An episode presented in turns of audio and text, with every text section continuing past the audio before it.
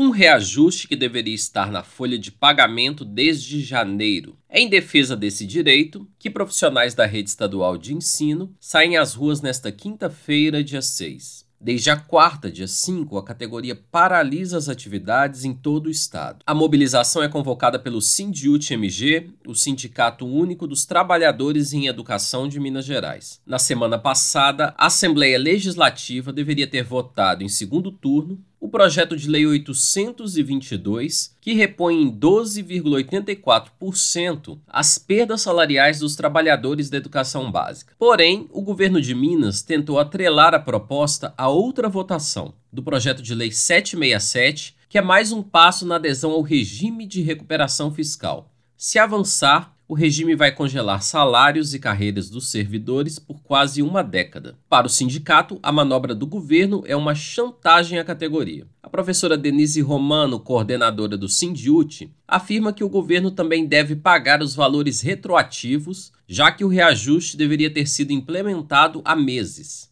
É, não há que se falar em parcelamento. É, o governo não foi esse o compromisso feito pelo governo do estado e nós estaremos na Assembleia para cobrar aprovação e para cobrar o pagamento integral do retroativo. Com relação ao regime de recuperação fiscal e o projeto de lei 767, os trabalhadores são contra. Na última semana, Zema obteve uma vitória no STF, o Supremo Tribunal Federal, que por unanimidade aprovou uma medida do ministro Nunes Marques autorizando o governo de Minas a dar seguimento às negociações do regime sem autorização da Assembleia Legislativa.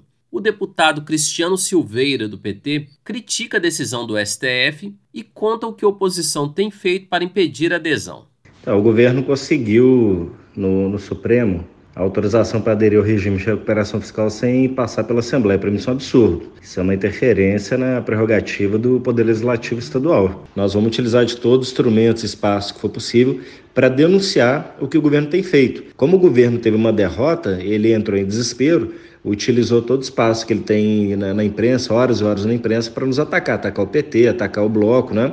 Faz chantagem, dizendo que a não aprovação do PAF pode impactar na, no atraso de salário, impossibilita reajuste. E todo mundo sabe que é mentira, todo mundo está careca de saber que o governo tem 30 bi em caixa, que o governo tem 8 bi a receber da União, então se fizer encontro de contas, 8 menos 5 da sobraria 3 bi para o governo do Estado. Todo mundo sabe que o governador Romeu Zema está aí trabalhando pesado para dar anistia a dono de locadora e também é, é, isentá-los de pagar a, parte do IPVA que é devida, vai tirar dinheiro do Estado, vai tirar, vai tirar dinheiro dos municípios para dar o quê?